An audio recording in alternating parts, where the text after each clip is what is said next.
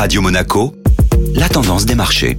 La tendance des marchés de ce vendredi avec la Société Générale Private Banking, Alexandre Rolando. Bonjour Alexandre. Bonjour Eric. Une fois de plus cette semaine, les marchés européens sont restés stables hier dans l'attente de la prise de parole du président de la Réserve fédérale, Jérôme Powell. Le redémarrage de l'économie et ses conséquences sur l'inflation restent les principaux sujets de préoccupation du moment et pèsent sur la tendance. C'est du côté des matières premières et notamment des valeurs liées à l'évolution du prix du pétrole que les investisseurs ont pu trouver de réconfort. En effet, les 23 membres de l'Organisation des pays exportateurs de pétrole se sont rassemblés hier après-midi et ont décidé de garder leur quota de production inchangé pour le mois d'avril. Mécaniquement, le prix du pétrole s'affichait en hausse de plus de 5% à près de 65 dollars en fin de journée. Cette progression s'est donc répercutée sur les valeurs de l'énergie, permettant au secteur de détrôner la pole position et ainsi soutenir les marchés. L'indice parisien a donc pu préserver le seuil des 5800 points ce jeudi. Bonne journée à tous. Merci Alexandre.